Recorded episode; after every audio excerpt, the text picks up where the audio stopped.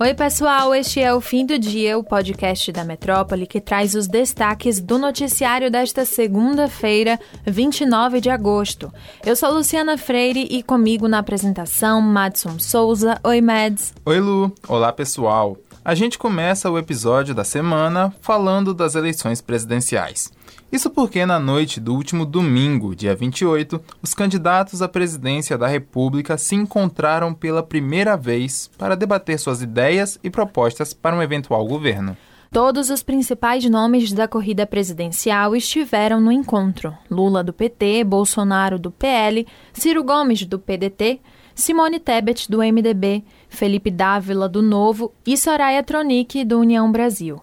O evento foi organizado pelo grupo Bandeirantes, Folha de São Paulo, UOL e também TV Cultura. Entre os destaques que mais repercutiram está o presidente Lula, que evitou uma resposta direta aos questionamentos de Bolsonaro sobre os escândalos de corrupção em seu governo. Outro ponto de repercussão foi o ataque de Bolsonaro à jornalista Vera Magalhães. Isso mesmo, a jornalista da TV Cultura formulou uma pergunta sobre a pandemia e vacinação para o candidato Ciro Gomes. Quando teve a chance de comentar a resposta do candidato do PDT, Bolsonaro atacou a entrevistadora.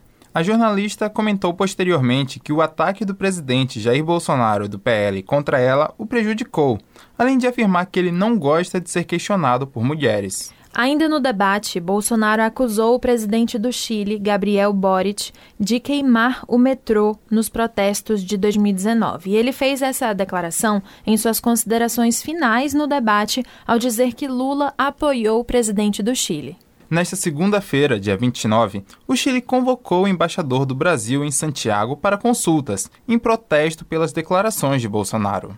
Antônia Urejola, a ministra das Relações Exteriores do país, disse considerar a acusação gravíssima e falsa. Depois das polêmicas, Bolsonaro faltou à sabatina promovida pela Jovem Pan na manhã desta segunda e reavalia se vai participar de outras entrevistas. Segundo a colunista Vera Magalhães, do jornal O Globo, a equipe do candidato do PL ficou até de madrugada avaliando a sua performance no debate e defende que ele não vá a mais nenhum debate neste primeiro turno e selecione poucos convites para entrevistas, de preferência em podcasts de grande audiência e pouco confronto.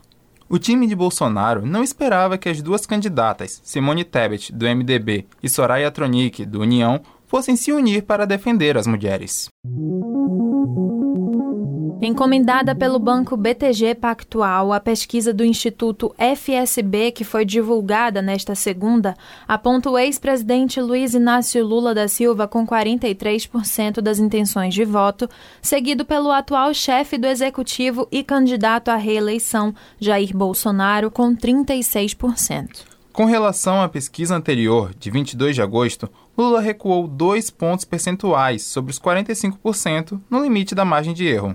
No mesmo intervalo de uma semana, Bolsonaro se manteve no patamar anterior. Ciro Gomes, do PDT, teve 9%, 3 pontos percentuais a mais do que os 6% da pesquisa da semana passada. E Simone Tebet, do MDB, registrou 4%, apenas um ponto percentual a mais do que na amostra anterior. Vera Lúcia, do PSTU, e Pablo Marçal, do PROS, cuja candidatura foi retirada por seu partido, mantiveram 1%, e os demais candidatos não pontuaram.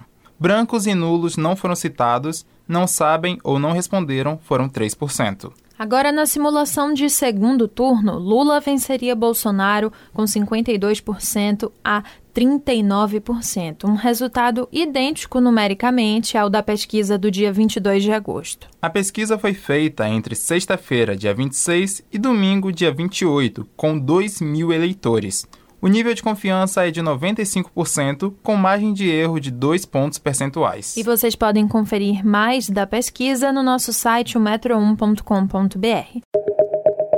A jornalista e repórter da revista Piauí, Consuelo Diegues, disse nesta segunda-feira que, para enfrentar o presidente e candidato à reeleição Jair Bolsonaro, a esquerda e os movimentos democráticos vão ter que saber lidar com as redes sociais digitais. Consuelo analisa que, mais do que só Bolsonaro, essa direita veio para ficar e que a esquerda e os movimentos sociais vão ter que travar essas batalhas nas redes sociais. A jornalista que está lançando o livro O Ovo da Serpente, Nova Direita e Bolsonarismo, seus bastidores, personagens e a chegada ao poder, disse que foi o ressentimento que levou à vitória de Bolsonaro lá em 2018. Ela aponta que foram dois anos de recessão 13 milhões de desempregados, que Bolsonaro não surgiu sem um contexto. Parte do objetivo de seu livro é tentar entender o que aconteceu para a eleição de Bolsonaro para que isso não se repita. E vocês podem conferir esta entrevista completa no youtube.com/portalmetro1. O Ministério Público Estadual firmou um termo de ajustamento de conduta, que é um TAC, com a empresa Arte Entretenimento Limitada para assegurar a segurança em serviços de Salvador. Segundo a promotora de justiça, Thelma Leal, o TAC foi proposto considerando o número de ocorrências registradas pela Polícia Civil e Polícia Militar nos eventos privados realizados em Salvador. As ocorrências incluem furtos, roubos, lesões corporais, dentre outros casos que atentam contra a vida e integridade física dos participantes. No acordo, a empresa Arte e Entretenimento se comprometeu a realizar os eventos privados somente depois do cumprimento de requisitos que garantam a segurança individual, coletiva e patrimonial, além de adotar todas as providências relativas à segurança do público nos locais e nas imediações. Segundo o Ministério Público da Bahia, o TAC prevê ainda que a empresa deve ter que contratar um serviço de segurança privada para a realização de revista pessoal pessoal em todas as pessoas, com a utilização do detector de metal. Nos locais com público superior a 5 mil pessoas, deverão ser instalados postos elevados de observação que vão permanecer devidamente ocupados pelos agentes de segurança e devem obrigatoriamente instalar uma central de videomonitoramento para observância de, no mínimo, o local de entrada e saída e também as áreas centrais do evento ou de maior movimentação. Vamos torcer para que isso melhore a segurança.